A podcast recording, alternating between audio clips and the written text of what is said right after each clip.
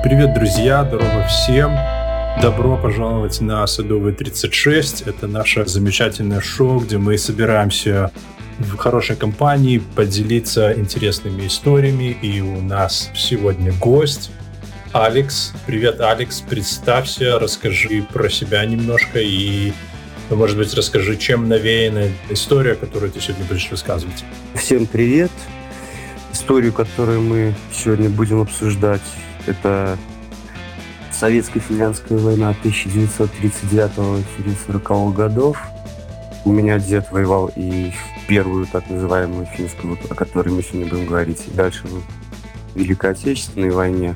Но, к сожалению, я его не застал в живых, остались только там от него ордена и воспоминания моей бабушки. Но он об этой войне практически ничего не рассказывал. Немножко, когда я повзрослел, мне стало интересно, в принципе, что это была за война, потому что в советских учебниках в наших школах еще по ней практически никакого материала не давалось, может быть, каким-то одним абзацем. Ну и, в принципе, так как я интересуюсь историей, мне эта тема была достаточно интересна. Да, мне это тоже тема была всегда очень интересна. Я интересуюсь войнами, особенно мне всегда интересно войны, про которые рассказывают очень мало. Для этого всегда есть причина. И вот сегодня я надеюсь, что мы ее услышим и поймем, почему и так произошло, и, и с чем связано то, и почему советские власти, сейчас и российские, не очень любят вспоминать об этой войне. Ну, кстати, как и о многих других.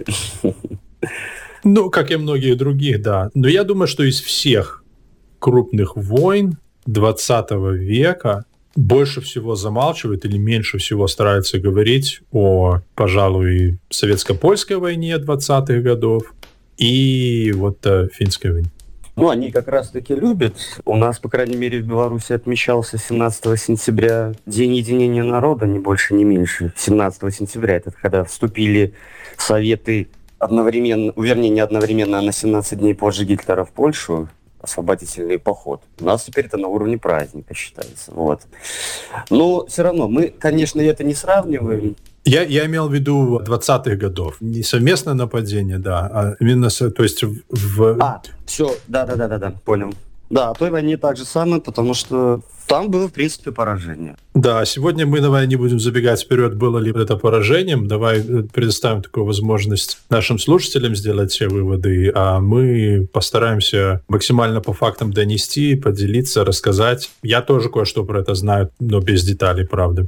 Скажи, эм, а у тебя сохранились какие-то фотографии или письма твоего деда об этой войне? К сожалению, нет. Почему? Потому что он умер в 1980 году.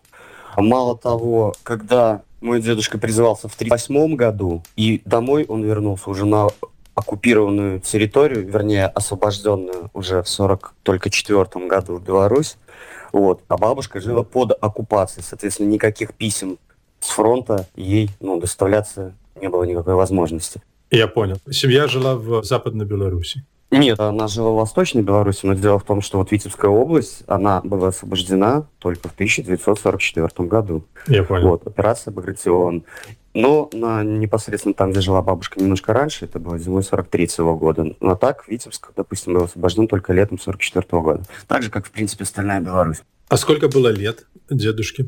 Он 1918 года рождения, соответственно, в 1938 он призывался, ему было 19 полных лет на тот момент. Угу. Вот. Он призывался, в принципе, просто в Красную Армию. Каким образом он попал уже на финский фронт, остается только догадываться. Ну, я знаю именно и дивизию, в которой он воевал в первую и вторую. Вот, в принципе, отслеживал там какие-то там боевые действия с участием этой дивизии. Но я думаю, что мы, в принципе, поговорим в большей степени целиком об этой войне, потому что к большому моему сожалению, для того, чтобы вот какую-то интересную историю рассказать какой-то личности, ну вот у меня не получилось бы, потому что очень мало информации. Но да. очень много информации, сопоставляя факты совершенно с разных источников, а самое главное, если их сопоставлять с теми событиями, которые происходили и в других странах, там, к примеру, да, и в принципе, да, то есть сопоставлять, то есть когда я начал это делать для себя, то мне вот эта вот зимняя война стала, ну, вот вообще открываться с другой стороны. Я вот тебе бы хотел бы задать вопрос, такой маленький, коротенький. У тебя, ну, может быть, сейчас, когда ты уже немножко больше вник в эту тему, этой войны, а до этого вообще какие были ассоциации? Что тебе первым приходило на ум, когда ты слышал вот эту вот зимняя война, либо советско-финляндская война? Я впервые услышал про эту войну от своего отца. У меня отец был и есть, э, когда мы с ним общались на эти темы. Он такой тоже диссидент, змагар, можно сказать. Ее всегда тоже такие вещи интересовали. Еще, наверное, советское или прямо сразу после постсоветское время. И он как-то говорил про финскую войну, и я помню, что он упоминал в том контексте, что везде, если ты посмотришь, то война началась в 1941 году. И прям такие обидно, понимаешь? То есть, э, и, а иногда люди вот там говорят, ну, он еще там финскую повоевал, по-моему, Никулин, еще финскую, который был актер советский, он еще тоже успел повоевать финскую. И другие люди так кто-то упоминал, и, я, помню, спросил у отца, я говорю, вот, что за финская война, о чем идет вообще речь? По-моему, он мне тогда рассказал, что вот была такая война, про которую мало кто говорит, и она была до 41 года. Я говорю, подожди, как до 41 года? Все же знают, что немцы напали 22 июня 41 года. О каких войнах вообще до 41 года идет речь? Это, это, это что такое? Э, начал интересоваться, и у меня таких, э, знаешь, неверных стереотипов в этой войне не успело сложиться, потому что я сразу довольно глубоко, и я прочитал э, несколько книжек на эту тему, были и финских книжек, переведенных на русский язык, и русских, э, совет, ну, уже тогда постсоветских книжек. И как бы я довольно быстро понял, что это была за война, без, знаешь, таких э, неверных стереотипов о ней. Я понял. Я просто тут совсем буквально накануне, так, при общении со своими друзьями, знакомыми, ну, это приблизительно моего возраста, моего поколения, там, в районе людей, которые заканчивали еще советскую школу, да, угу. в районе 40 лет, допустим, так в среднем сейчас взять, ну, плюс-минус, кто-то старший, кто-то младший. И я задавал им вопрос вообще, а вот что для них известно про эту войну? Как они ее воспринимают и, и вообще что? Ну, примерно такое же отношение, как у тебя до того, как ты начал читать книжки. Угу. Ну да, вроде там кто-то даже называл белофины. Э, то есть это то, что да, да, да. было в 20-х годах. На самом деле сам термин белофин, если я не ошибаюсь, был уже введен, или он обратно был введен в обиход, или он вошел в обиход. Обратно он был введен в обиход, то же самое, да, когда уже непосредственно началось нападение, и даже в советских печатных изданиях писали передовицы. Ага поход на белофинов, скажем так. Вот. Ну, давай начнем, наверное, все-таки изначально по порядочку. Вообще, что есть Финляндия на момент войны, вернее, даже перед войной. Угу. По сути дела, Финляндия всегда находилась в составе либо королевства шведского, либо последние чуть больше ста лет она находилась в составе Российской империи. И 6 декабря 1917 года, после событий известных как Великая Октябрьская революция, да, ну, пускай называют ее кто как хочет, суть не в том, тогда очень многие государства, в том числе Финляндия, стали провозглашать независимость. До этого в составе Российской империи Финляндия была как княжество финляндское. Жила она достаточно там неплохо, потому что имела собственные государственные органы, такие как Сенат, э, у них была своя таможенная служба, у них была своя валюта, и даже своя как будто бы национальная гвардия. В принципе, уровень жизни, уровень образованности населения Финляндии был гораздо выше, чем даже в Москве и Петербурге. То есть если грамотных людей было в Петербурге до там 50-60% по некоторым оценкам, да, то в Финляндии в среднем по стране было 75% грамотного населения. По тем временам это очень внушительная цифра. Да, ну в Москве, к примеру, было 40-50%. Это надо понимать, что это крупнейшие и самые образованные города Российской Федерации. Если мы возьмем глубинку, то, понятное дело, мы там не, на, не наскребем, я думаю, крестьянств и там 3-5%. Ну, суть не в этом. Надо только для себя э, почерпнуть, что в Финляндии в составе Российской империи была ну, на достаточно привилегированном положении. Ну, как я уже сказал, 6 декабря Финляндия объявила о независимости. Ее Первыми признали Советы. А почему признали, как ты думаешь? Как, в принципе, и остальные. Вот это для меня была загадка. Я знаю, что в Финляндии есть такая шутка, что или полушутка, что типа Ленин национальный герой Финляндии, потому что он дал им независимость. Так же, как и Эстонии и Прибалтийских республик. Но это не связано с тем, что он там э, в Шушинском э, мухоморы жрал? Нет, не связано. На самом деле, когда в России шла борьба за власть, для того, чтобы признать легитимной власти власть Советов, угу. да, Ленину нужно было, чтобы его признало как можно большее количество стран. Поэтому взамен на суверенитет Финляндии, Финляндия признавала Советский Союз. Ну, тогда не Советский Союз, а Советскую Республику на тот момент. Поэтому Ленин на тот момент понимал прекрасно, что ему предстоит борьба внутри политическая, да, ну, он, пред, наверное, предубеждал те события, что будет и гражданская война и прочее. Поэтому, скажем так, воевать с Финляндией еще за то, чтобы она, скажем так, была дополнительными гирями на ногах в борьбе там с белым движением, к примеру, да, там, или вообще тогда у них была борьба там и с эсерами, и со всеми на свете. Суть в том, что буквально же уже в 18 году в Финляндии, естественно, с подачи коммунистических направленных партий, началась гражданская война уже в самой Финляндии. И она перебросилась, между прочим, даже на территорию Карелии, которая была в составе Советов. Вот. Но финны очень быстро, ну не очень быстро, где-то полгода длилась эта война, чуть больше. Вот. Они подавили этот красный мятеж, так называемый, кстати, тогда участвовал в нем небезызвестный барон Маннергейм. Маннергейм, да. Ну так вот, осенью 1921 года финны помогали добровольцами в Карелии, когда уже закончилась у них гражданская война. Свою борьбу окончили и решили помочь ближайшим соседям. Да, Дело в том, что э, Суоми это ну, основная часть населения Финляндии, да, как коренная считается. Вот. Но также там э, было достаточно много и карелов, и финны считали, ну, не безосновательно, наверное, что это, в принципе, ну, та же их, ну, не то чтобы нация, но это... Братская. Братская, да, да, да, да. То есть у них там и Карелы, и, и Суоми, и Саамы, там на севере, да, там ближе к Лапландии. Как бы считалось, что это все однокоренные народы, и они, в общем-то, когда в Карелии то же самое было в 21 году, это уже окончание гражданской войны было восстание, и против Советов выступали Карелы, то финны их поддерживали. Но, в принципе, ничем это хорошим не закончилось. Финны отступили обратно. В 22 году они уже заключили с Советами соглашение, не договор, а соглашение о мероприятиях, обеспечивающих неприкосновенность границ. Вот так это оно называлось. И можно сказать, что с того момента, уже с 1922 года, Финляндия до войны 1939 года, в принципе, развивалась уже без каких-либо там катаклизмов. Это пока то, что касается Финляндии. Вот мы пока здесь зафиксируем, что, в принципе, у них было до 1939 года, да, там с 22 ну, 17 лет на развитие. Угу. Нужно сказать, что за это время они достаточно серьезно преуспели. Понятное дело, что Финляндия была очень маленькая страна с населением на тот момент чуть больше трех миллионов. Чуть больше трех миллионов. К примеру, это население города Санкт-Петербург на тот момент, ну, либо Петроград. Да. А сколько сейчас? Сейчас в Финляндии, честно говоря, я не могу тебе ответить. Я знаю на момент войны 39 года, сколько было. Ага. А сколько на момент 39? По финским источникам 3 800, хотя почему-то наши пишут 3,5 миллиона. Но вот я на финском сайте нашел информацию о том, что было 3 800 с хвостиком. 3 миллиона 800.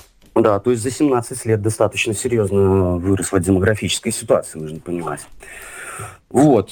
А что же в это время творилось в Советском Союзе? Ну, я думаю, что многие знают, да, там про сталинские там и репрессии, и становление там, э, скажем так, всей этой номенклатуры, которая, грубо говоря, ну, вернее, становление Сталина, скажем так, после 20-х годов уже у руля власти официально.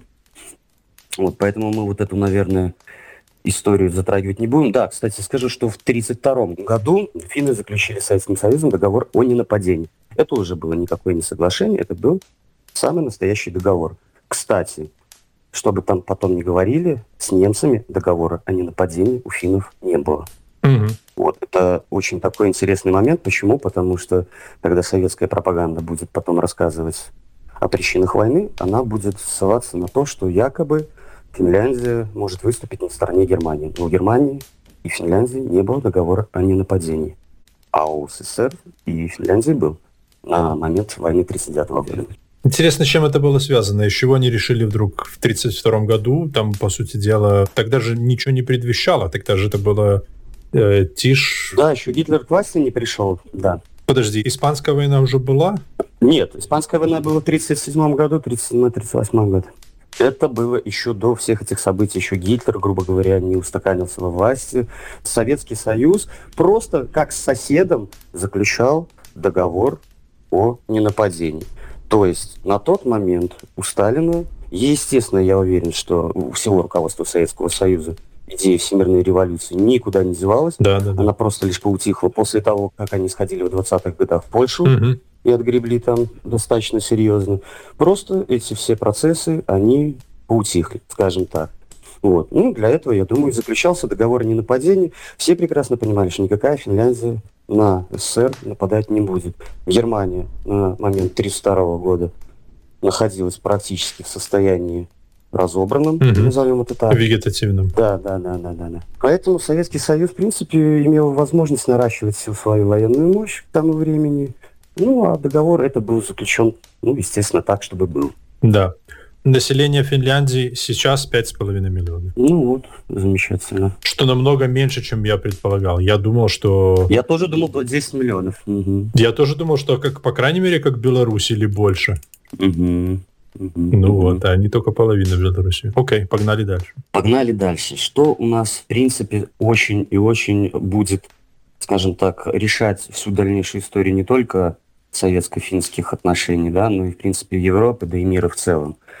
Это Мюнхенское соглашение, так называемое, да. Наверняка ты про него слышал, может быть, наши слушатели не слышали.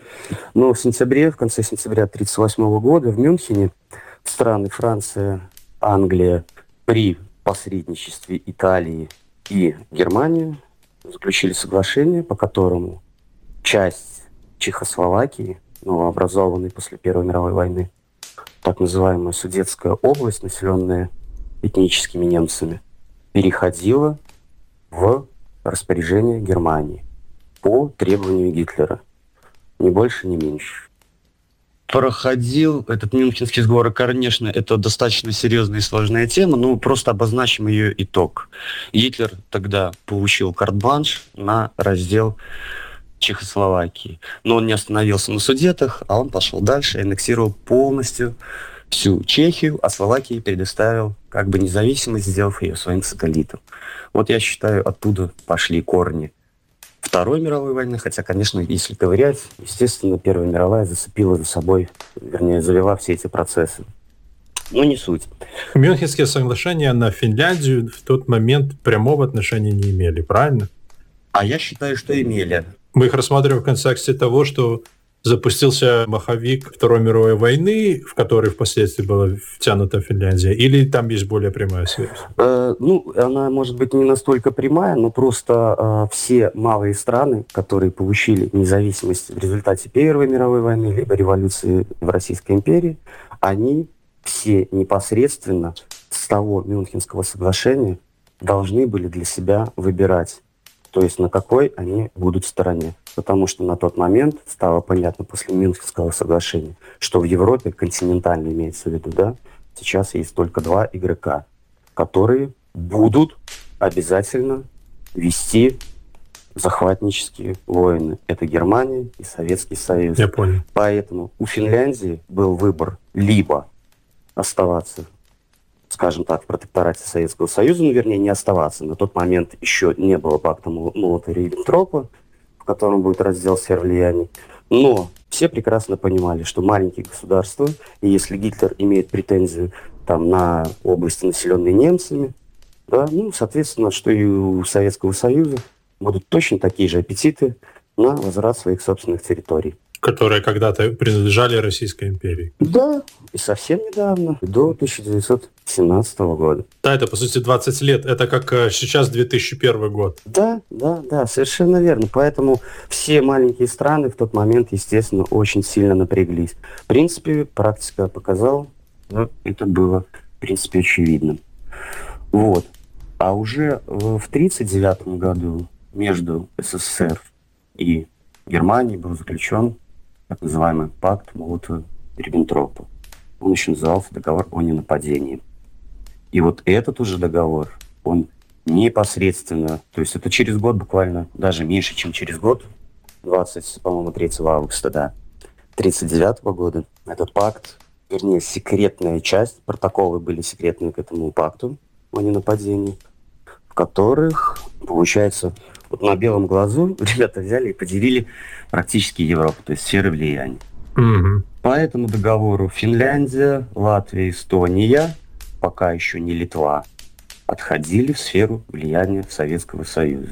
А уже через месяц, через месяц после этого договора было подписано еще одно соглашение, это уже после проведения польской кампании, когда часть территории Польши отошла Советскому Союзу. Так, подожди, давай не будем этот самый... Я понимаю, что все, скорее всего, знают, что произошло, но давай сохранение хронологии.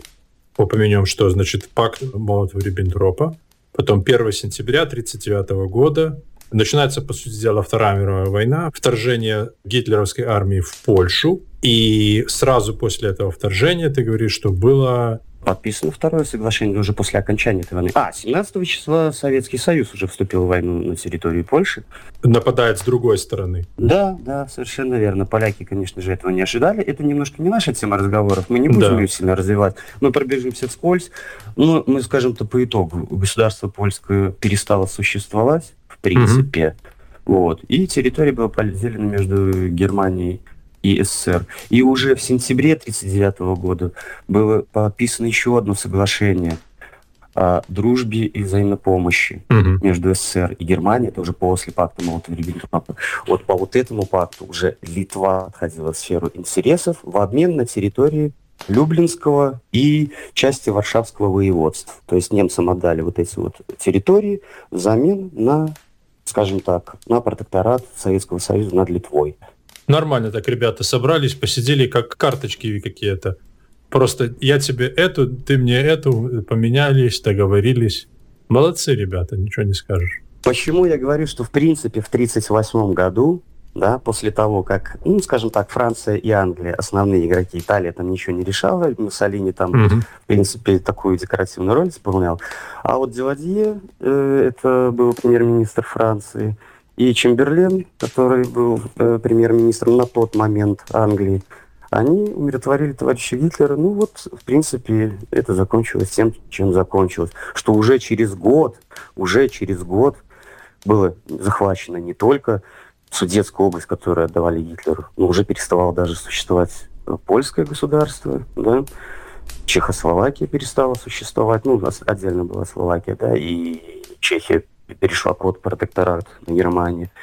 И уже разрисовались карты, кто будет следующим. Э, смотри, я тебя быстренько очень перебью. Иногда я слышу о том, что говорят в оправдании того, что был подписан пакт Молотова-Риббентропа, говорят, мол, а, так все делали, это было нормально, Европа сделала то же самое, они пытались Гитлера замерить точно так же, что типа э, Мюнхенский договор и другие договора, которые были заключены еще до этого с Гитлером, которые пытались его замерить, это типа сравнимые договора и сравнимые документы по важности и по моральные, этические точки зрения, что типа ничего плохого в договоре. Ну, тут эти отдали судеты, а тут, получается, отдали Прибалтику. Ну, примерно так, да? Ну, начнем с того, это, во-первых, даже близко несопоставимые территории, ну, совершенно близкие, да? То есть, если англичане и французы свято верили, что они отдают только судеты с населением полтора миллиона, да, Mm-hmm. Вот, то по пакту Молотова-Риббентропа отходило раз, два, три, четыре как минимум государства, да, это как минимум, да, государство польское с, я не помню, но, по-моему, там в районе там 30 или 40 миллионов населения э, вообще перестало существовать, то есть, ну, как бы это немножко разные вещи. Плюс никто не снимает ответственности за Мюнхенские соглашения с той же Францией и Англией. То есть я тут э, как бы не пытаюсь их там, наоборот, как-то выгородить. Э, ну, то есть виноваты были, естественно, все. И изначально, не будь этого соглашения Мюнхенского, неизвестно, как бы повернулась эта вся история. Вот. Ну, ладно, это уже как бы пройденный этап. Я предлагаю сейчас поговорить, как быстро потом развивались события. Вот мы смотрим, что уже 30 сентября было заключено соглашение по которому Литва отходила, да, как я уже сказал, угу. в сферу влияния Советского Союза. И уже в начале октября буквально там в первых числах начинается интересный замес. А, там в Эстонию, если я ничего не путаю, прибыл польский, э, польское судно, которое было интернировано, а потом ночью оно как-то таким каким-то чудесным образом сбежало, и Советский Союз выдвинул ноту протеста Эстонии о том, что вот вы, ребята, тут покрываете поляков. Вот. Ну, а заодно еще предложил, скажем так, подписать договор сотрудничестве, который предполагал введение на территорию Эстонии ограниченного воинского контингента. Да, уже смешно становится даже от этого слова. Да. О, на что Эстония, подумав, не смогла ничего другого ответить, когда.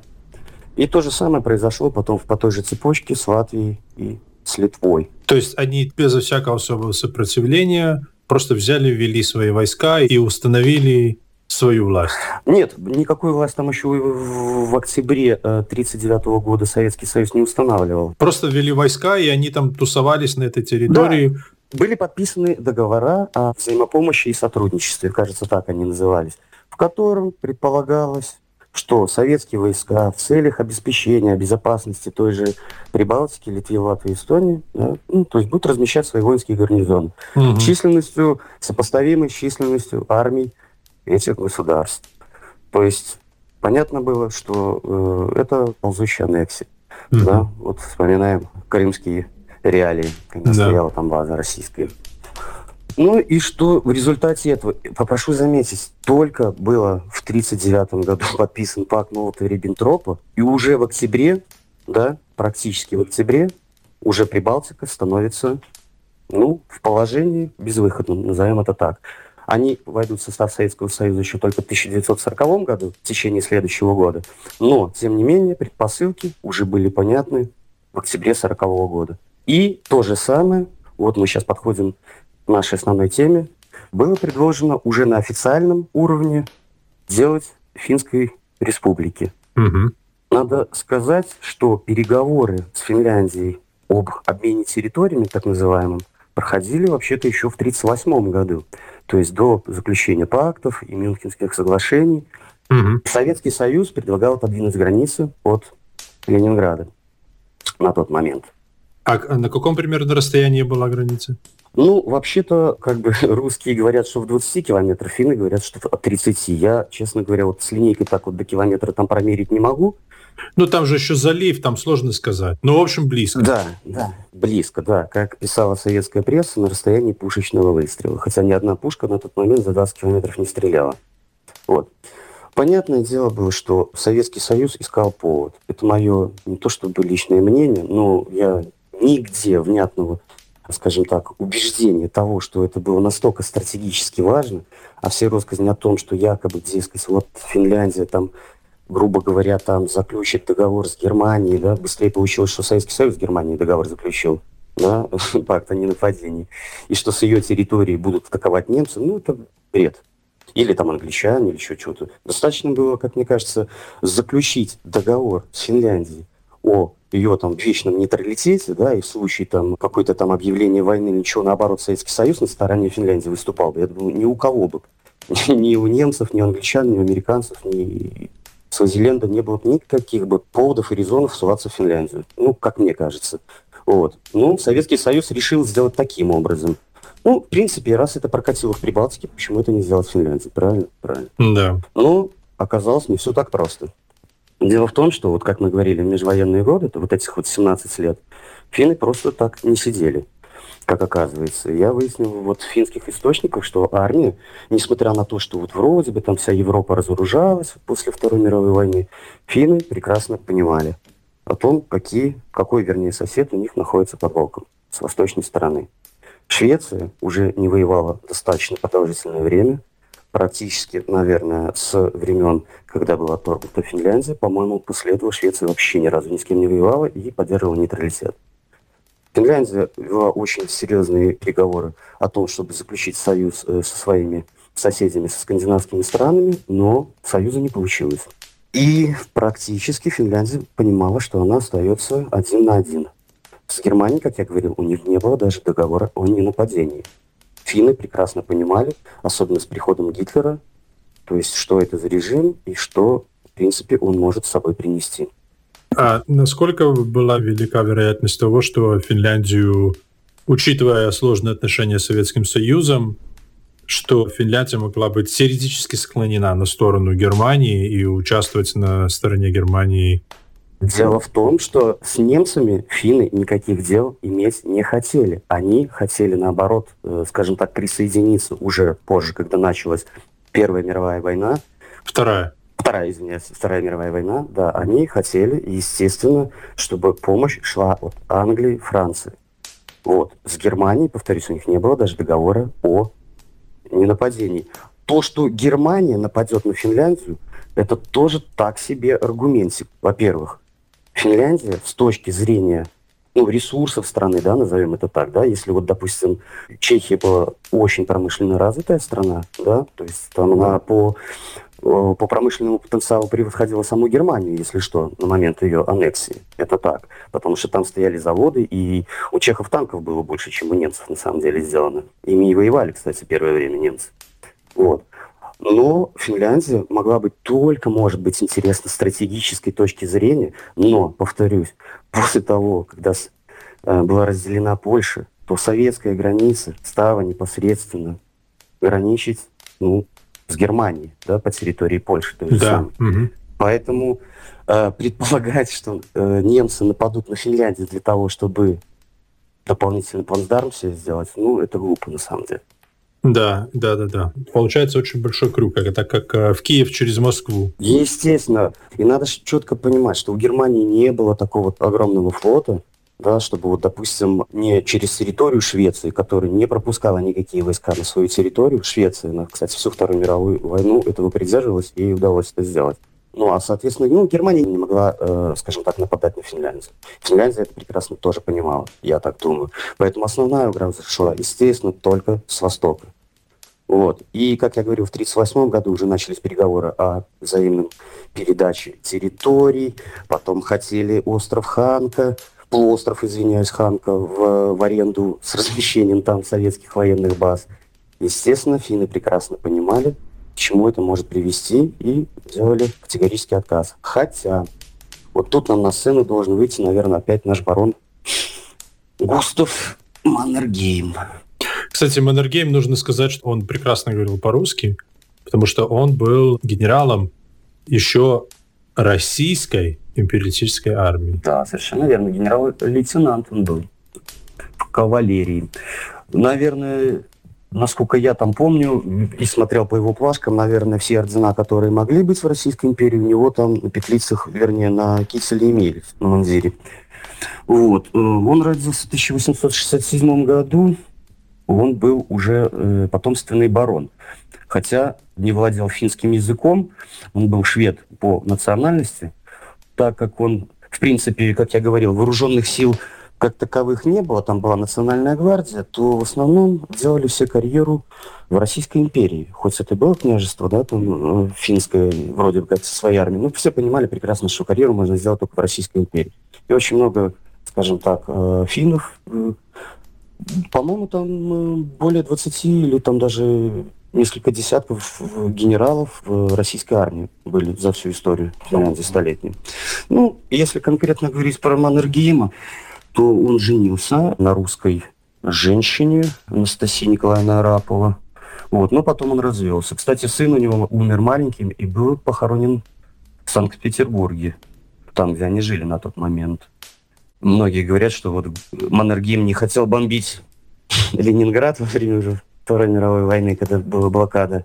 Потому что там была могила сына? Ну, могила сына. Ну, так себе аргумент, конечно же, я думаю. Совсем другие там были у него. Другие у него были резоны. Ну, так вот, если говорить про Маннергейма, в контексте не его, а во время ведения вот этих переговоров и уже перед самой войной на пике этих переговоров в октябре, опять же, 1939 года, Маннергейм, не будучи еще главнокомандующим армией, он только стал им сразу с первого дня войны, в 1939 году, 30 ноября, он правительству настойчиво рекомендовал пойти на уступки Советскому Союзу. Угу. Я для себя, честно, до сих пор не решил, действительно ли бы это помогло, да, если бы Советскому Союзу уступили там какие-то там, а, ну, отодвинули границу. Кстати, финны предлагали там на 10 или на 20 километров отодвинуть границу, но Советский Союз хотел отодвинуть ее вплоть за линию Маннергейма, о которой мы тоже потом еще немножечко поговорим. Они на 90 километров предлагали это двинуть, насколько я помню. Да, ну то есть линия Маннергейма уже получалась на советской территории. Ну и, естественно, на Выборг можно было уже шагать там походным маршем. Вот. Естественно, финны на это не соглашались, но тем не менее. Маннергейм вот предлагал, в принципе, вести переговоры. Ну, Маннергейм военный человек, он прекрасно понимал, что Финляндия не сможет в одиночку противостоять Советскому Союзу. Но военная доктрина, межвоенные периоды Финляндии склонялась к тому, чтобы сдерживать, допустим, Советский Союз с Востока до тех пор, пока не прибудут союзники. Но, как я уже и говорил, союзников настоящих у Финляндии так и не образовалось за эти межвоенные годы. Это большая трагедия. И меня, конечно, поражает тот факт, что не имея никого, практически, да, союзников. Пускай Франция и Великобритания были номинально их союзниками, но если посмотреть на карты, на карту, то сколько пилить до Финляндии с той же Британии, учитывая, что проливы перекрываются немцами, да, mm-hmm. то есть между Германией и Данией, ну, остается только через север заходить. Ну, то есть понятно, да, что помощи скоро ждать не пришлось бы как mm-hmm. это, в принципе, и показала практика. Поэтому в 1939 году, в октябре, когда уже переговоры, скажем так, были в своей окончательной фазе, то есть приехало правительство Финляндии в Москву, и обсуждали они там вроде бы в районе недели все эти вопросы, и переговоры закончились ничем.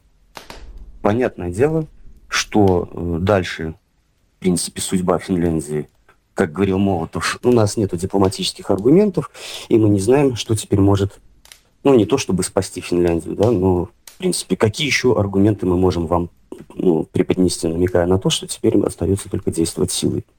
Давай, а, я хотел быстренько уточнить тот момент. Справедливости ради стоит отметить, что Советский Союз, они не просто предлагали это двинуть и просили в аренду острова. Нет, обмен территориями. Да, они предлагали обмен территории, предлагалась Карелия, Угу. И по площади территории предлагались на самом деле даже больше, чем то, что просил Советский Союз.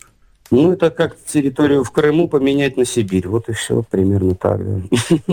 да, дело в том, что это территория, которая достаточно далеко на север, и там территории очень сильно отличаются. Они были такая география, что это в основном горы, э, тяжело проходимые леса и очень холодно. То есть они непригодны были то есть основная, основная ценность земель это была именно вдоль побережья.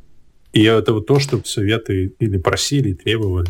Да, дело в том, что, понимаешь, если бы Финляндия согласилась там отодвинуть границу от Ленинграда, пододвинуть ее практически к Выборгу, ну, тем самым она просто бы упрощала бы захват дальнейшей территории.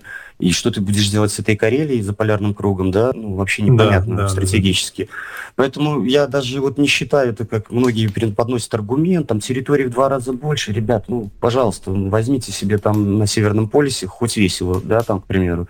Что вы с ним делать будете? Если исходить из того, что на самом деле чисто из стратегической точки зрения мы будем исходить из того, что вероятность захвата Финляндии немцами и использование это как основной аргумент в этих переговорах, если мы это сведем, то есть отбросим как абсурд, то тогда понятно, что все вот эти вот требования их, они своей целью ставили именно не, не обезопасить Советский Союз с стратегической точки зрения, а просто форма аннексии. Они просто хотели ну, как можно меньшими силами договориться и захватить. Естественно. Поэтому тогда понятно, почему Финляндия на это не шла. Понятно, что финны, скажем так, очень четко себе представляли уже картину будущего. Повторюсь, это все пошло с Мюнхена, когда, да, то есть достаточно с диктатором подписать хоть какое-то соглашение, да, отдали судеты, что в итоге аннексировалась вся Чехословакия. Да, да, да, Советский да. Союз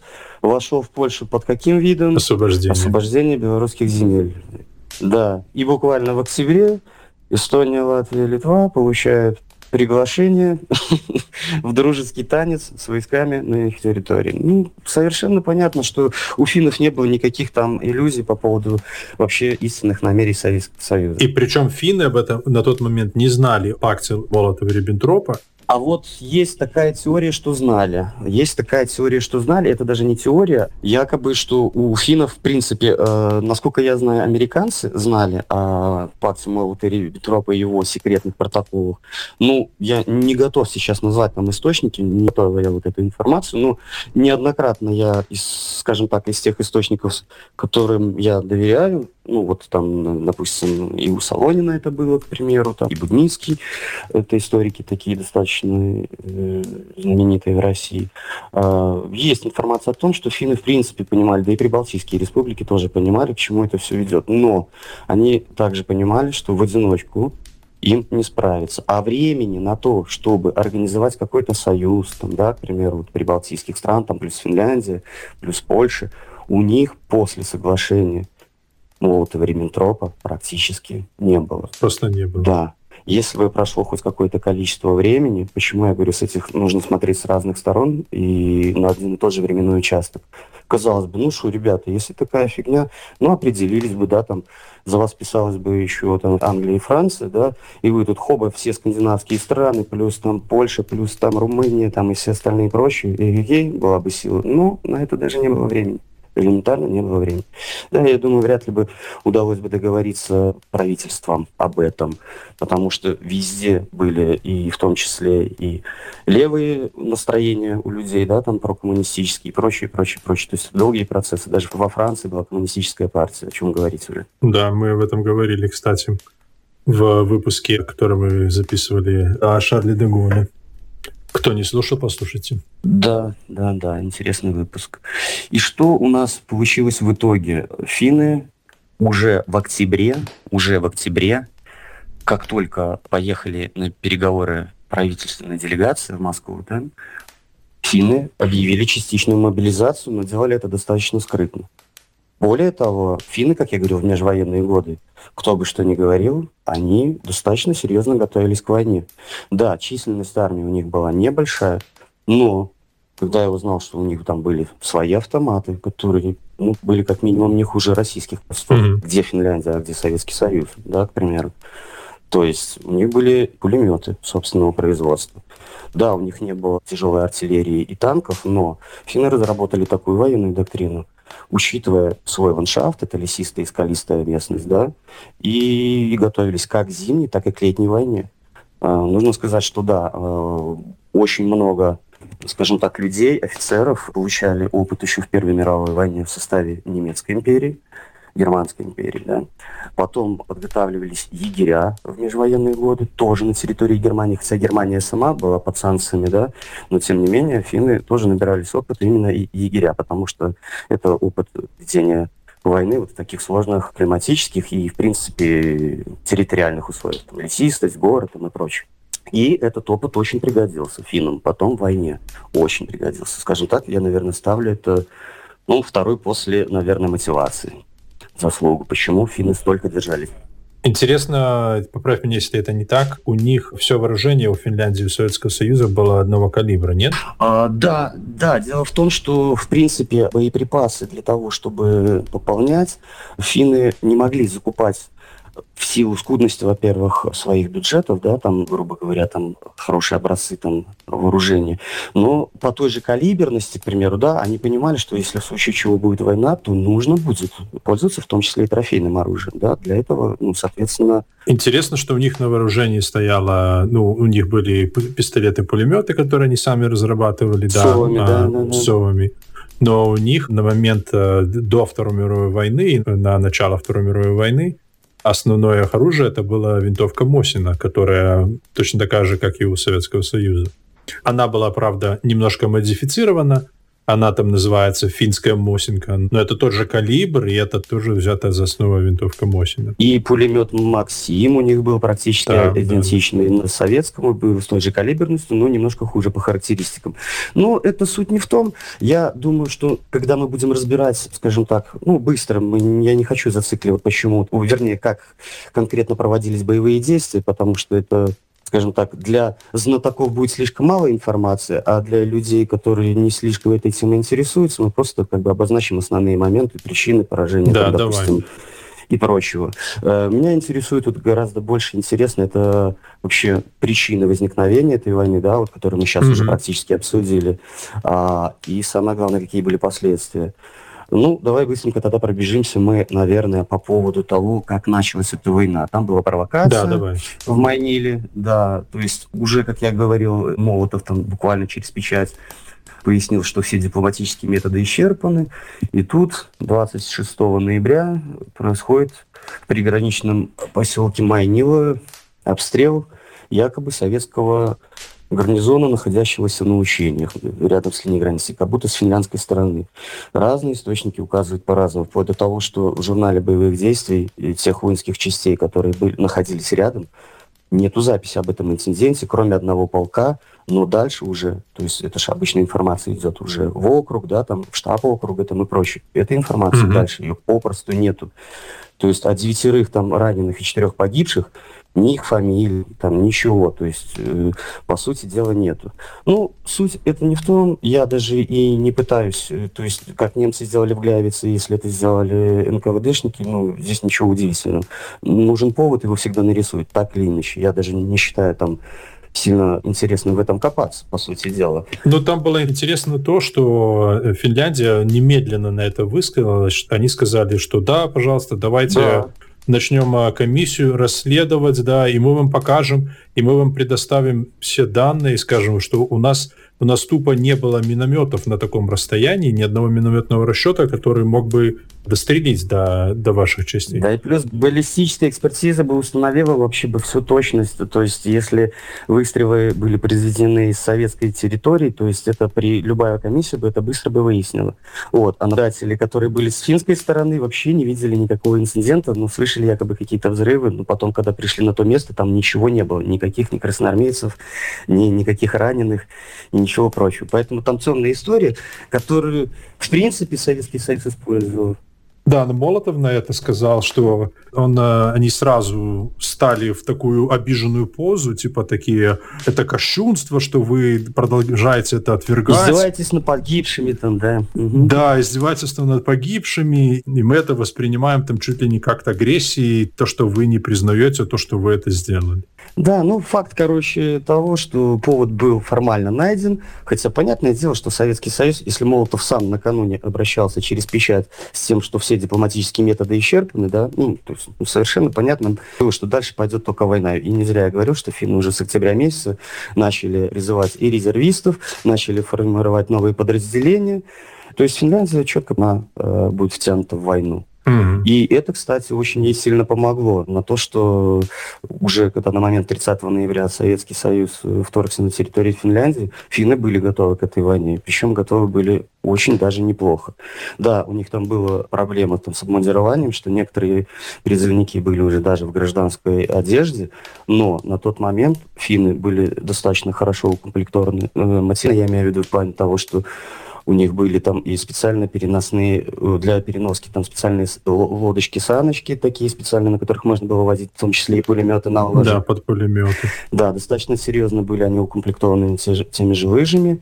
Ну, вопреки расхожему мнению, финны не рождаются вместе с лыжами и, не, и вместо ходьбы не начинают на лыжах пытаться. Но, тем не менее, да, были организованы достаточно серьезные воинские подразделения, которые ставили во главу угла именно проникновение в тыл соперника на лыжах, да, вот с этим же самым оборудованием.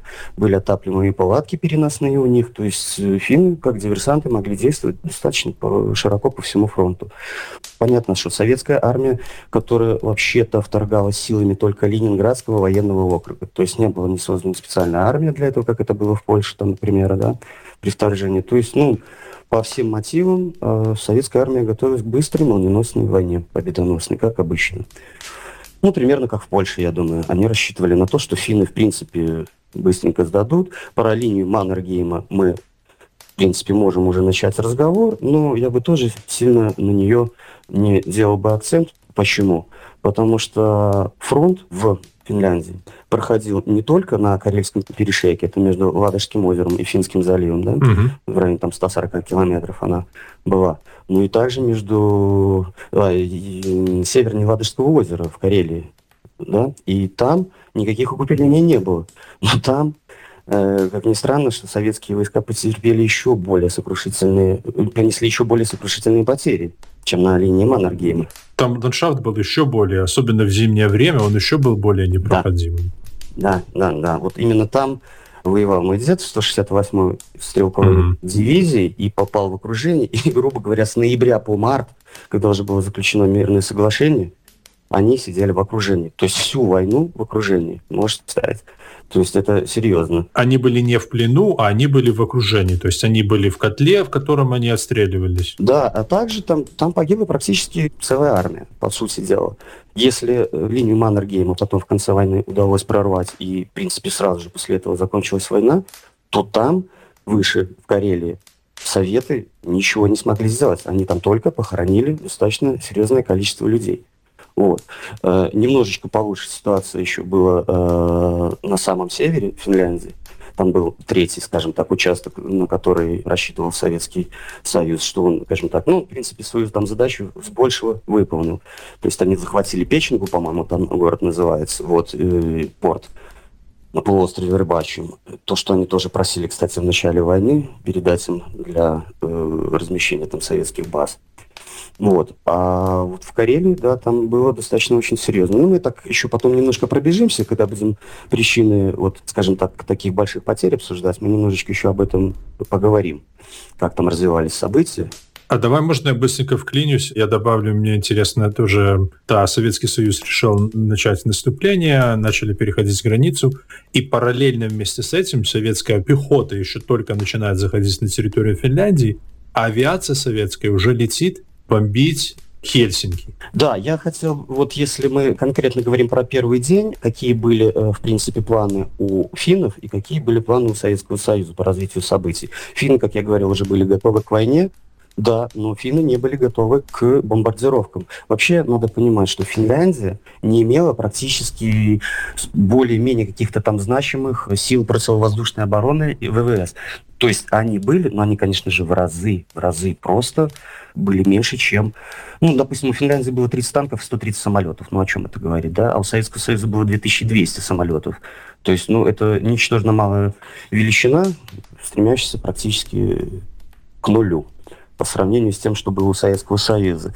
Причем у Советского Союза уже имелся опыт войны в небе, потому что они принимали активное участие в войне в э, Испании. И на Ханхенголе. Да. Э, до этого буквально закончилась война на Ханхенголе. И там достаточно серьезно тоже применялась авиация. Но, забегая вперед, можно будет сказать, что за все 105 э, дней войны советская авиация, даже по признанию самого команду, не выполнила свою боевую задачу даже на там 30, по-моему, процентов. Да, боевые цели, они... Ну, в том, что они их... Э, не поражали. Да, они не поражали. Мне кажется, что была такая боевая задача. У них изначально была боевая задача, учитывая то, что они первым делом летят бомбить Хельсинки, или целенаправленно, или, как они говорили, по ошибке, они бомбили мирное население. Угу. И потом, когда им начали предъявлять за это, Молотов сказал, а мы на самом деле сбрасывали корзины с хлебом там, мы не понимаем, о чем вы вообще говорите, о каких бомбардировках идет речь. Ну, это э, относится к разряду мифов. Почему? Потому что документальное подтверждение именно этих слов, когда финны наз- начали называть советские бомбы корзинами Молотова, и в противовес придумали бутылку зажигательной смесью коктейль Молотова. Ну, пускай, даже если бы это не так, это не менее цинично, когда Советский Союз отнекивался от бомбардировок мирных городов.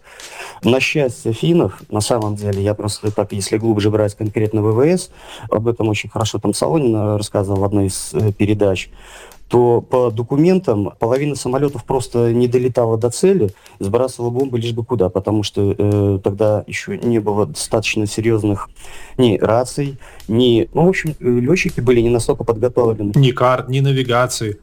А, а это зима, это на севере, то есть... Плохие погодные условия, совершенно верно.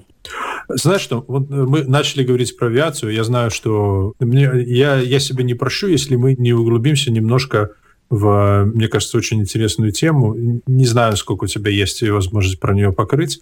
Это э, логотипы, которые... Не логотипы, как называется? Э, символика, которую использовали Финляндия во время Второй мировой войны на своих самолетах. Э, с удовольствием послушаю. У Финляндии было 130 самолетов, и я думаю, что, наверное, там каждый самолет мог иметь свою символику, учитывая их небольшое количество.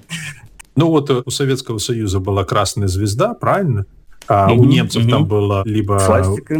Ну, у немцев было на самолетах, э, их знак отличия был, это, это именно немецкая армия, это такой э, крест. А свастика это уже было, да, то есть это дополнительно уже при именно гитлеровское это самое. Но интересно, что основным символом, который использовала Финляндия для своей авиации, была как раз свастика. Угу. Она была свастика в белом кругу на синем поле. Поэтому очень многие люди думали, что, то есть, по крайней мере, меня это изначально сбивало. Мне казалось, что, ну вот, э, Финляндия воюет... Немцы помогали. Да, немцы помогают Финляндии, Финляндия воюет за фашистов, потому что, ну, посмотрите, у них даже самолеты со свастикой. Угу. А интересно, что свастик на финских самолетах появилась еще до прихода Гитлера к власти. Вот То есть а, еще до того, как Гитлер, в принципе, придумал символику нацистской Германии, угу. Финляндия уже использовала этот символ как а, свастику.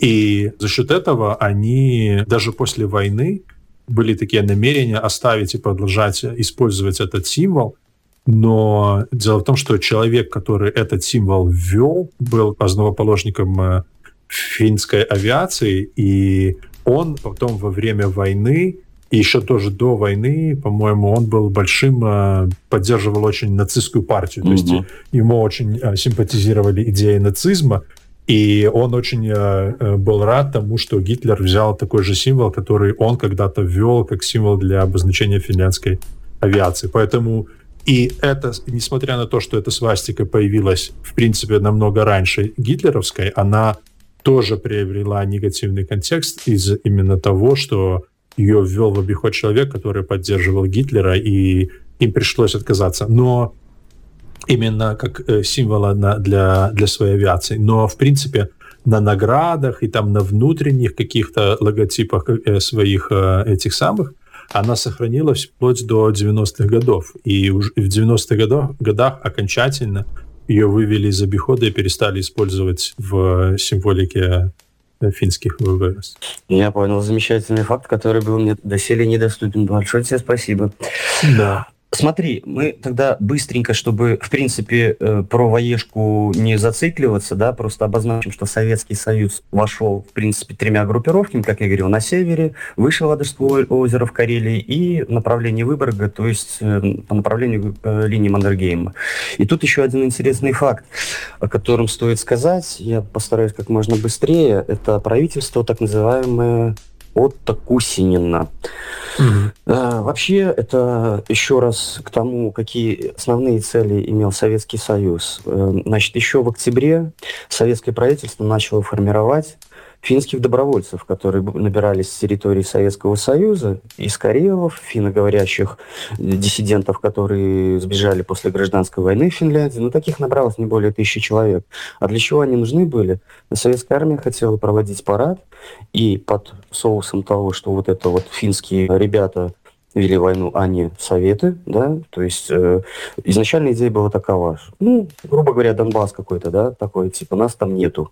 Вот. Да, да, да. Но, к сожалению, набралось этих финнов и карелов в районе тысячи, их разбавили, кстати, белорусскими, и ходила такая хохма, что на финские мины пойдут... Ничего себе. Да, на финские мины пойдут минские финны, вот. Но в этом, скажем так, деле они не преуспели. Почему? Потому что, как я говорил, самих финнов там набралось в районе тысячи, но идея все равно не, не погрязла. На второй уже день войны, как только был занят первый населенный пункт Тереоки, да, это там вообще дачный поселок, угу. вдруг в нем формируется правительство новое во главе с Отто Кусининым, член Коминтерна, который точно так же сбежал в Финляндию после гражданской войны, коммунист. Угу. Да? И вот, значит, с ним заключается договор о сотрудничестве уже на следующий день с этим правительством. То есть война началась 30-го, 1 числа формируется правительство во главе с Отто Кусининым, и 2 числа с ними заключается договор о дружбе и сотрудничестве. И согласно этого договора советские войска входят на территорию Финляндии, чтобы помочь демократическому финскому правительству Кусинина, mm-hmm. значит, освободить от капиталистического гнета и т.д. и т.п. Вот почему советским солдатам и говорили, что идете освобождать крестьян, mm-hmm. белофины там засели, вот есть официальное правительство Кусинина, которое было в изгнании столько-то лет, да, там, а вот теперь оно как бы вот идем под благим делом. Они даже там назвали Финская Демократическая Республика, да? Да, да, да, да, да, да, да, да. Ну, все как мы любим, то есть да. везде демократия, везде гласность, куда ни кинь. Да, да, да. Да. Ну и нужно сказать, что на самом деле финны первую неделю активно отступали. Почему? Потому что они прекрасно понимали, что на приграничных территориях большой шанс попасть в те же котлы,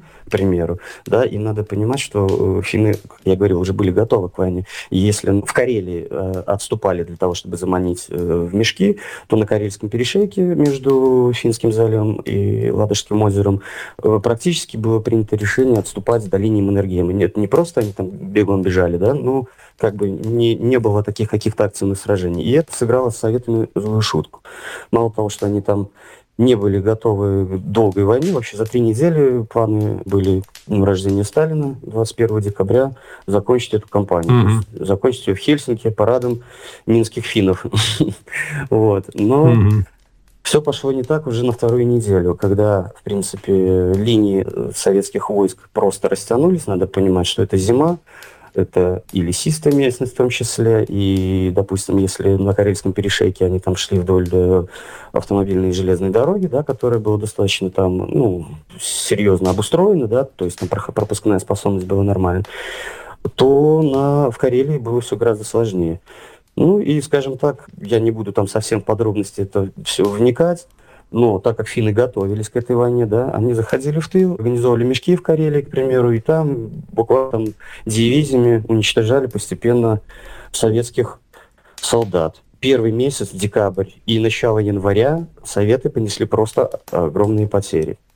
И вопрос еще в том, что линию Маннергейма, в принципе, советский генштаб достаточно серьезно изучил, но, как ни странно, командиры на месте об этой линии Маннергейма детальной информации не имели. И когда они на нее наткнулись и сходу пытались взять, то, в принципе, получили достаточно серьезный отпор и понесли огромные потери. Это что касаемо у нас первого месяца и недели войны. Да, я хотел только добавить, что в отличие от той же Европы, когда наступают каким-то более-менее фронтом, да, растянутая линия фронта, и она начинает двигаться в Финляндии такого, по сути дела, как такого фронта не было. Потому что, как ты говоришь, да, во-первых, с одной стороны, передвигаться по территории Финляндии можно было только вдоль дорог. И, по сути дела, наступление армии это было такие вот ручейки, длинные, да, да, да. сильно вытянутые колонны, которые шли вдоль дорог, железных дорог, либо обычных дорог. И в Карелии они тоже наступали там дорог было еще меньше таких развитых. Да, там в основном лесные и даже были временные дороги, так называемые, которые там действовали только, может быть, зимой, когда можно было пройти по каким-то там э, участкам, которые летом, допустим, размокали там и еще что-то. Но смысл в чем? В принципе, в Польшу, как ни странно, наступали советы точно так же. То есть никто там какую-то синюю линию фронта не делал, потому что, в принципе, все ожидали, что сопротивления не будет, так же, как и в Польше. То есть какие-то очаги, вот у поляков, допустим, был приказ ну, не оказывать сопротивления. Ну, Советы, в принципе, там походным маршем там немножко постреливали, там убитых-то было там, хорошо, если несколько тысяч там набралось бы за всю компанию польскую. Вот. А тут, э, получается, уже даже, как я говорил, первую неделю, в принципе, если э, финны э, как бы отступали, то советы, ну, наверное, уже так и распоясались. Для меня вот всегда была загадкой, почему нельзя было вот зимой. Это же было сделано войсками Ленинградского военного округа. Ну, неужели у них там не было шинелей нормальных утепленных и полушубков? Для меня это вот огромная загадка. Я нигде ответа на этот вопрос не нашел. Почему в Ленинградском военном округе, ну, это же та же широта, да, к примеру, это те же температуры, к примеру. Неужели солдаты в этих летних шинелях и служили так вот, ну, в обычное время? Хоть убей, не понимаю. То есть, ну, это для меня загадка. Ну, раздолбайство. Да, наверное. Раздолбайство. Я не думаю, что это было специально. Я думаю, что Просто об этом никогда не думал. А, а самое интересное, что я вот читал вот такой интересные вещи, что когда начали привозить полушубки, их первым делом начали раздавать комиссарам и офицерам, да, белые полушубки. И финские снайперы начали быстренько их по, полу, по полушубкам вычислять и отстреливать. И когда уже полушубков стало много и хватать на всех, то солдаты отказывались эти одевать, потому что видели, что... Боялись, там, что их да, да, то есть, ну, финны всегда заходили в тыл и старались как бы так так снайперским огнем. Ну вот стратегия такая, вот на самом деле получается, что когда у тебя такая длинная растянутая колонна, голова колонны может быть километр отсюда, и все идут в одном направлении. Там на, на десятки километров Карелии растягивались дивизии, на десятки. Да, и если сбоку выходит диверсионная группа, и просто начинают стрелять в эту колонну, то, во-первых, колонна разбивается, и те, которые спереди, они продолжают идти, эти останавливаются, те, которые сзади, им куда деваться. На них напирают те, кто идет сзади. Образуются такие вот котлы. То есть им нужно уходить с этой дороги, они тоже, в принципе, не могут, чтобы гнаться за финнами. И, и отстреливаться, сидя на этой открытой э, территории. На где, открытом участке, да, тоже невозможно. На этом участке, где, где на тебя все наваливаются, наваливаются новые и новые люди наступают. То есть, с одной стороны, во многом это было как, э, как в тире для финнов вот именно такие стратегические диверсионные группы, они выходили, и один снайпер-пулеметчик мог за день там десятки, сотни э, человек убивать, и просто уходить обратно. Да, спокойно, больше роты выкашивали финские пулеметчики, да, совершенно верно. Они действовали небольшими группами, как я говорил, они были мобильные, на лыжах. Вот. Но нужно, к слову сказать, не, не только снайперы и вот эти вот диверсионные группы стали вот основным фактором, который определил, вот, э, скажем так, вот серьезные потери в начале, в декабре и в январе, начале января начале войны. А было очень много еще, что касаемо, допустим, на Карельском перешейке, да, то есть очень много было недопонимания э, вообще о той же самой линии Маннергейма. Да, она не была там какой-то сверхсильной, сверх какой-то мощной оборонительной линии, но тем не менее она способна была задержать. Там, кстати, артиллерии не было. Там в бункерах стояли в основном пулеметы и мелкокалиберные орудия, которые ну, не могли там существенного урона нанести э, тем же танкам. Ну, хотя танкам, да, могли. В основном финны воевали коктейлями Молотова. Ну, у них были противотанковые ружья тоже. Да, нет, ну, да, да, да. Но я просто имею в виду, что это не та линия Мажино, которая, да, была снабжена там огромными оружиями, которая, кстати, тоже осталась бесполезна, но тем не менее она даже рядом не стояла по мощности, даже с линией Сталина, которая организовали, и mm-hmm. тоже не помогла. Вот. Но просто не могли и не видели до этого младшие командиры э, всей серьезности той оборонительной линии. Она состояла из трех рядов, в принципе. Третья была уже практически под Выборгом. Вот. И на штурм ее финну, ой, вернее, советом понадобилось больше практически двух месяцев. В январе уже началось такое затишье, когда советская команда, э, увидя вот эти вот бешеные потери, осознала, всю серьезность ситуации, что никакого там дня рождения Сталина там близко ничего не светит. И были, в принципе, удвоены советские силы. Так, для начала, можно сказать, вообще чему-то и подошли стороны. Да? У финнов на самом деле, на самом деле, численность максимальную, которую могла выставить Финляндия, могла выставить, а выставила она существенно меньше, это было до 300 тысяч штыков скажем это так, да. А, ну вот угу. по факту получилось, что на перешейке Карельском, где-то в районе линии Маннергейма, да, там э, была основная группировка, 130 тысяч человек. А вот э, уже над Ладогой в Карелии было уже 40 тысяч человек, да, которые вот, кстати, наверное, самый большой урон нанесли советским войскам. Ну вот Северная Финляндия, там, где я говорил, это было вообще 17 тысяч человек. Я смотрел цифры 200-250 тысяч. По факту, да. Ну вот я вот сейчас назвал вот те э, цифры, которые я сказал. Это максимально, что они могли выставить 295. Это по финским соображениям. Да? По факту, как я говорю, вот 130 плюс 40 и плюс 17. Все, это цифры, которые ага. финны заявляют сами. Ну, в итоге тут получилось меньше 200 тысяч даже. Понятно, было потом пополнение какое-то, были и добровольцы со Швеции, там в районе 10 тысяч прибыло, из других стран прибывали, но это не такое существенное число. И получается, у Советов на первом этапе 425 тысяч солдат, это по заявлениям советского генштаба, 2289 mm-hmm. танков, 2800 орудий и минометов. это, это как минимум в два раза больше. Это как минимум. И это надо понимать на первом этапе. А когда mm-hmm. в январе уже стало понятно, что завязали...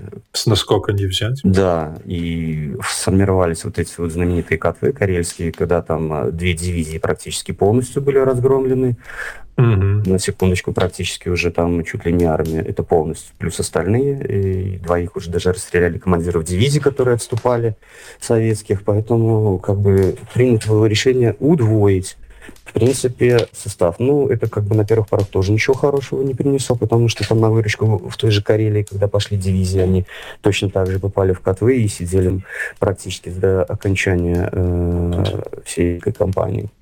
Угу. Тут нужно еще сказать самое главное, что у нас в это время мировая общественность, как она вообще посмотрела на это. Ну, Советский Союз по требованию Финляндии исключили из Лиги наций, в которые туда же Советский Союз не так давно и попал. Но это аналог ООН, нынешнего организации, mm-hmm. как тогда и сейчас, в принципе, ничего не решающее, по большому-то счету, кроме декларации. Mm-hmm. Как я считаю, в принципе, ничего хорошего эта организация пока серьезного сделать не смогла. Я имею в виду в таких конфликтах, как, как войны там и проще. А Швеция, э, в принципе, э, кроме того, что прислала своих добровольцев, больше ничем и не помогла. То есть, а мало того, что не помогла, она отказывалась предоставлять проход союзникам из Франции и Англии, проход по своей территории так же, как и Норвегия. В районе там 10 раз, наверное, обращались и финны, и французы, и англичане к правительству Швеции и Норвегии о том, чтобы они пустили, как я говорил, да, э, пролив между Данией и Германией контролировали, естественно, mm-hmm. немецкие военно-морские силы, и о десанте через море, э, там, через Ботнический залив, к примеру, там это об этом говорить не приходилось. Речи не шло, да. Да, планировалось через Норвегию, там через порт Нарвик, и потом уже железной дорогой через Норвегию и Швецию, то есть прибыть в Финляндию, но шведы отказались, э, и, кстати, как и норвежцы. Ну, они отказались почему? Они отказались, потому что они боялись э, занимать позицию, становиться на на сторону... Совершенно верно. Они, да, хорошо, они боялись провокации в отношении них со стороны Советского Союза? Нет, э, нет, э, больше даже со стороны Германии. Почему? Потому что Швеция активно продавала железную руду Германии. Угу. На тот момент, как мы помним, 3 э, числа после начала Второй мировой войны 1 числа сентября с нападения на Польшу, да, 3 Франция и Англия объявили войну Германии. И вот сейчас мы смотрим, опять же, с другой стороны, да, и естественно, что Англия, э, Франция и Германия находились в состоянии войны. Угу. Правильно? Правильно. И в этом конфликте между Финляндией и Советским Союзом Швеция понимала, что пропуская войска через свою территорию, она рискует, что та железная руда, которую она экспортировала в Германию, ходят слухи там, что кроме руды там у них еще какие-то там терки были и с оружием и всем остальным, но это суть не в том. Швеция, короче, была склонена больше ближе к Германии. Англичане, к слову сказать, э, имели очень огромные виды и хотели контролировать вот эту вот железную руду Швеции. И как раз путь в Финляндию железной дорогой проходила по вот этому району. То есть была большая вероятность того, что французы и англичане могли использовать это как повод для того, чтобы перекрыть поставки из Швеции в Германию. Да, да, да, да, да. Да, вот так называемый Кирунский железнорудный район, он на, находился на пути, ну, предполагаемого исследования союзнических войск. И англичане все виды имели на этот железнорудный район. Если бы они туда прошли, они ставили себе целью взять под контроль этот железнодорожный район, в том числе даже без согласия Швеции. Вот.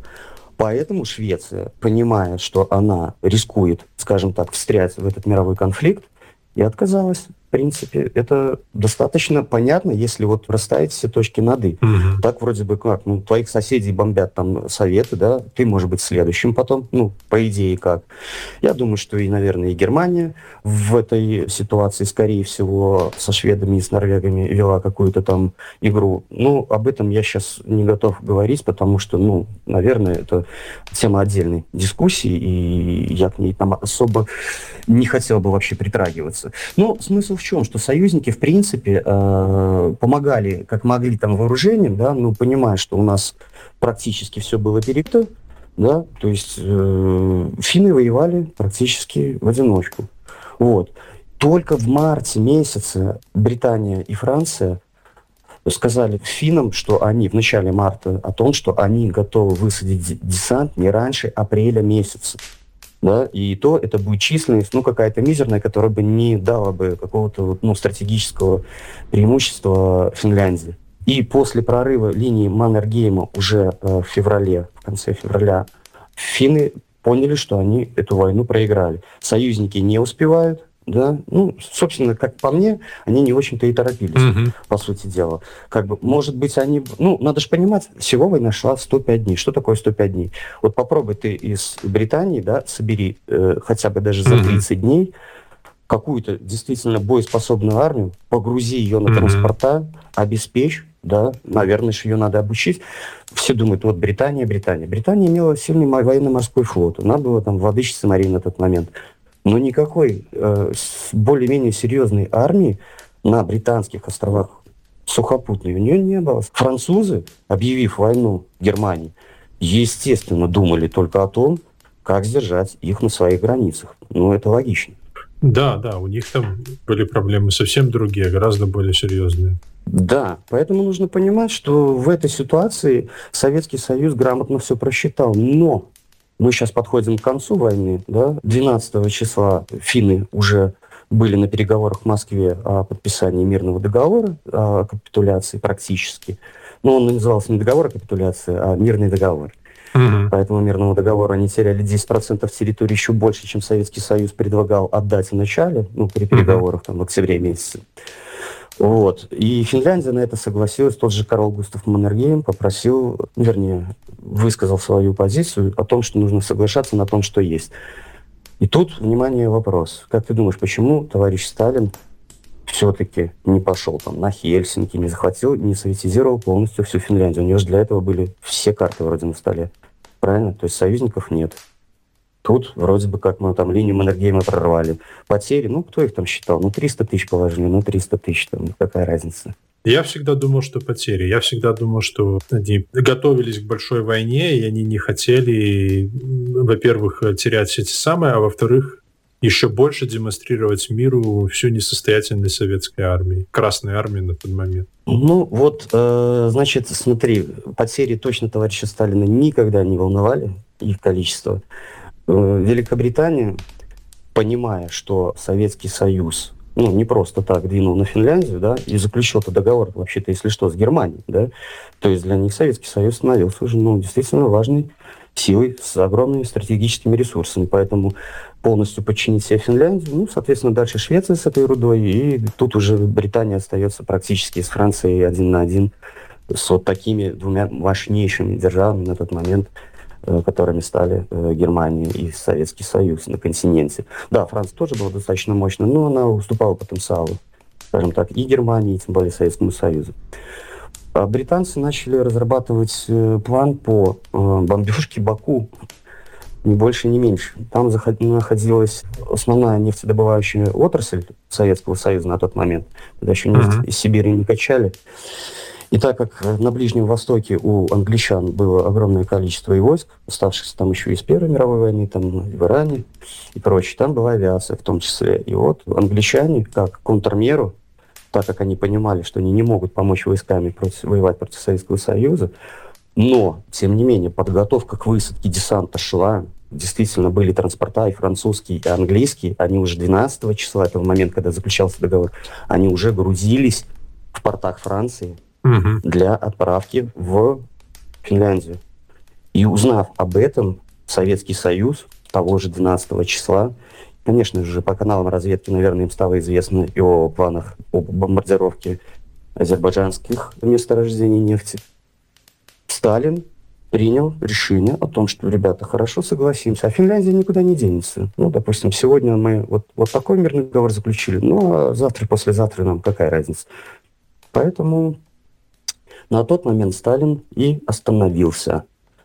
А теперь, если ты не против, если тут сейчас каких-то еще этих вопросов по этой самой зимней кампании у тебя нет, мы можем, в принципе, поговорить о последствиях. Мне кажется, вот самое главное – это последствия этой войны. К чему она на самом деле привела.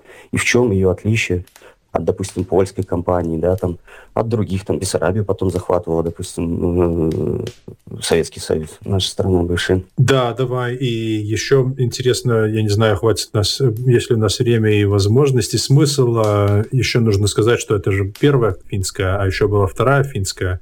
Да, да, да. Ну, это мы все поговорим впоследствии. Значит, смотри, какие были потери. Какие были потери этой войны? Один к шести было и по убитым, и по раненым, и по пропавшим без вести. То есть если финны боевых потерь, это те, которые были убиты, есть такое понятие боевые потери, то есть были убиты. Это было 24 тысячи для Финляндии там, с населением 3, там, допустим, 8 миллионов, но это много на самом деле, очень много.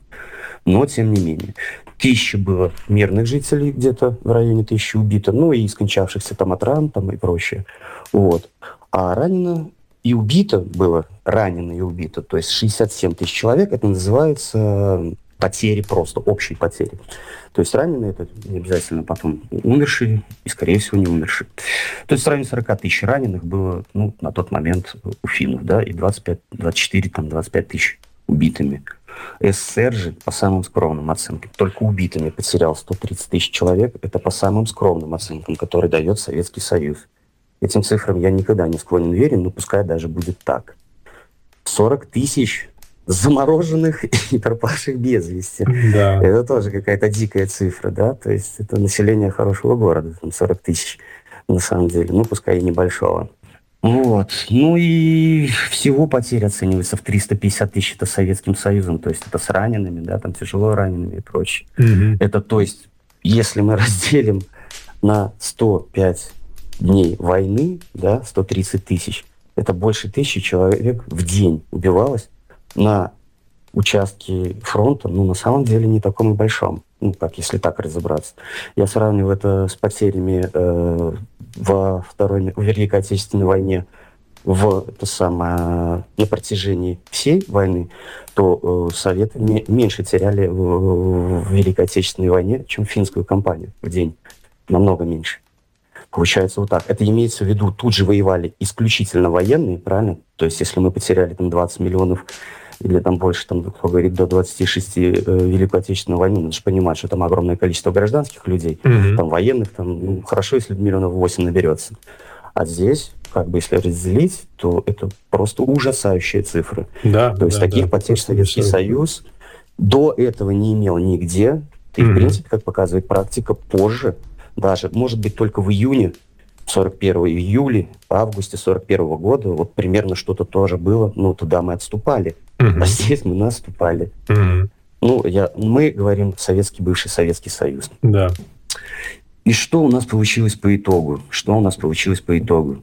Как ты правильно сказал, ваш потом уже и Вторая война. После окончания этой войны финны согласились на то, чтобы отдать 10, больше 10%, там, до 12% где-то считается территории, они передали Советскому Союзу. Выборг стал уже советским городом.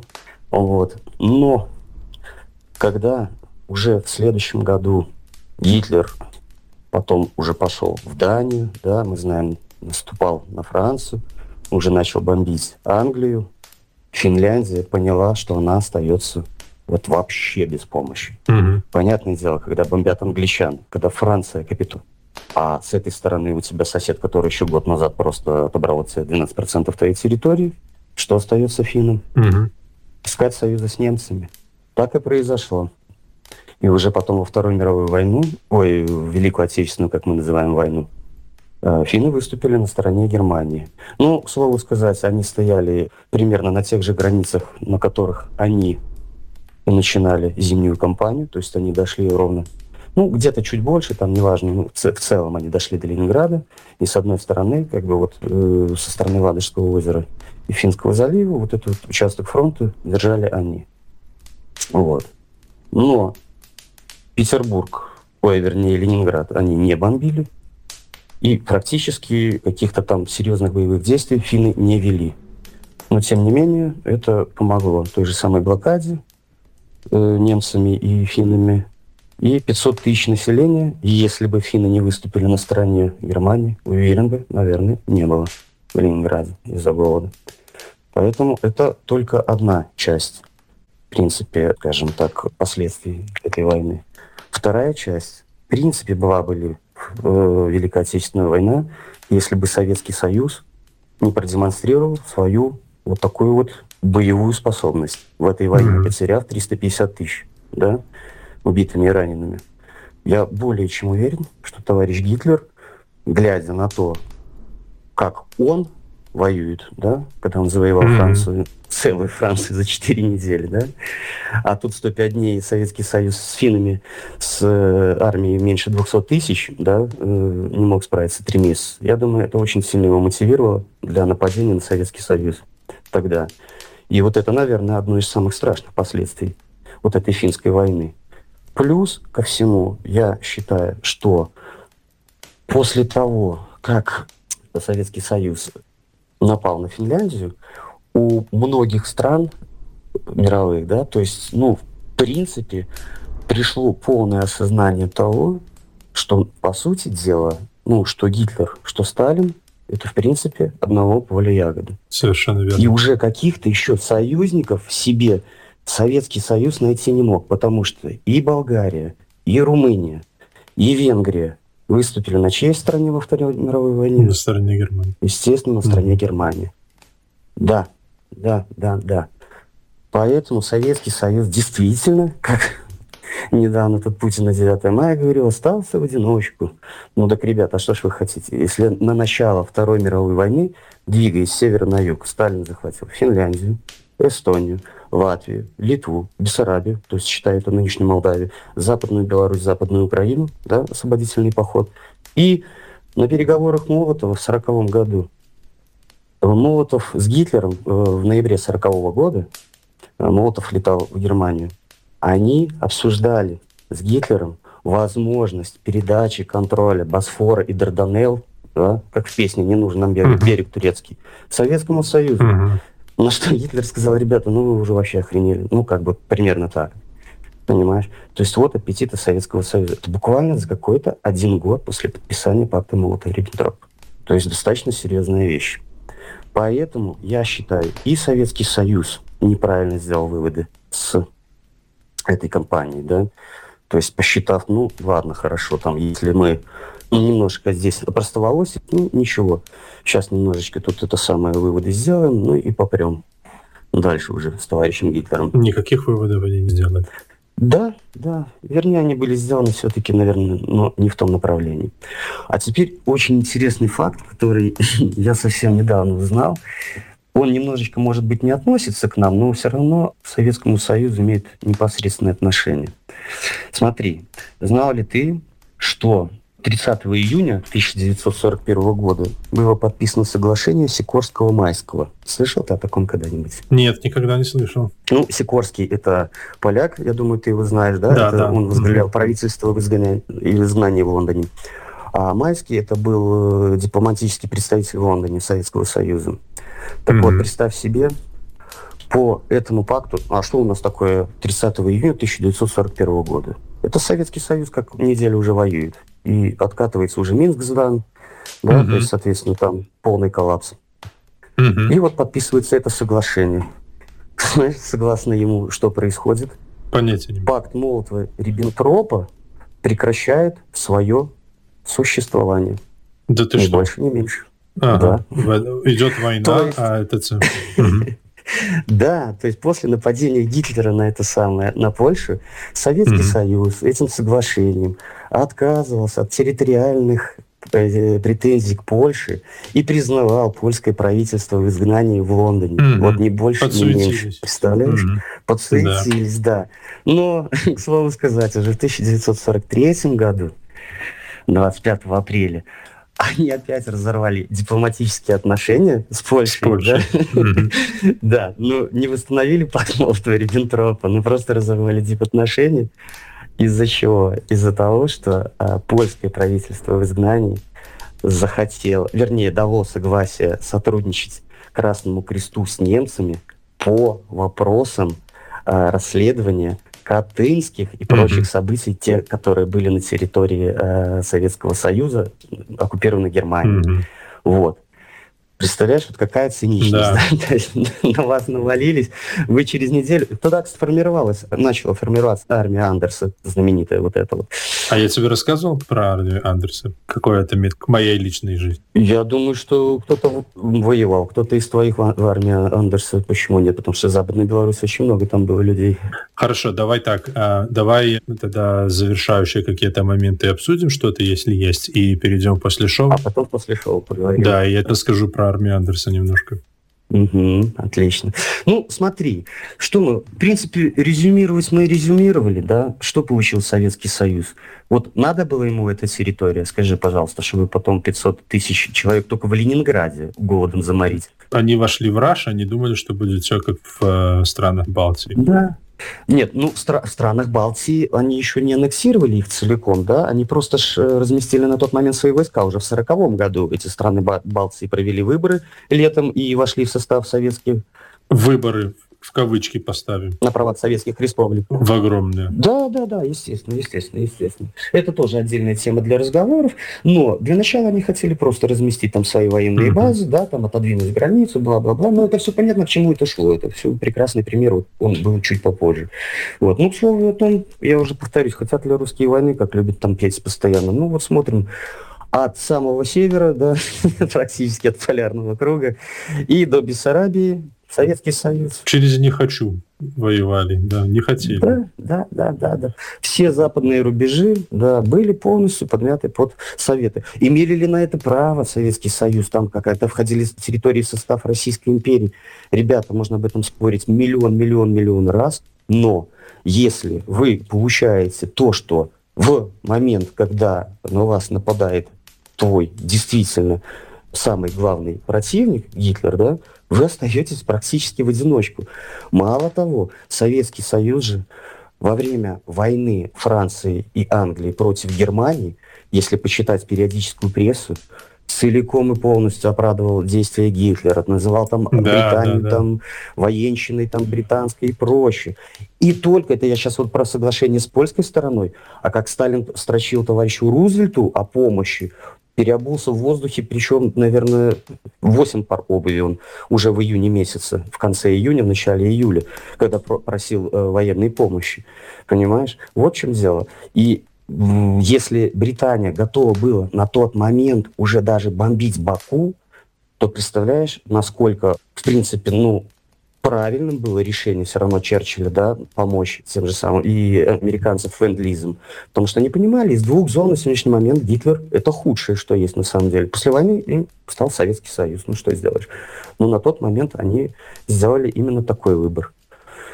А у Советского Союза союзников не было, скажем так, никогда, ну, постоянных, скажем так, на которых они могли бы опереться. Увы и ах.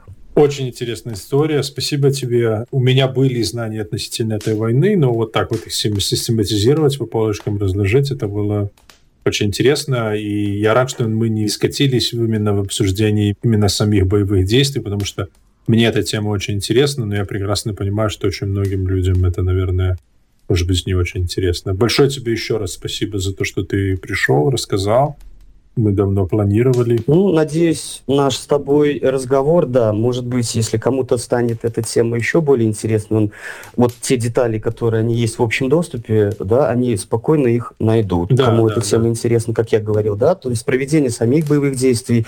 Кстати, могу порекомендовать, я потом тебе пришлю ссылочку, да, закрепишь ее там, может быть, в описании. Это сайт Финской Республики о войне. Он переведен на русский язык. Ага. Там очень много подробнейшей информации и предыстории войны, все то, о чем мы сегодня говорили, и о ведении боевых действий конкретно на каждом участке фронта помесячно. Почему Прекрасно. мы не стали в это скатываться? Потому что эта тема можно занять там целый день, кому это интересно.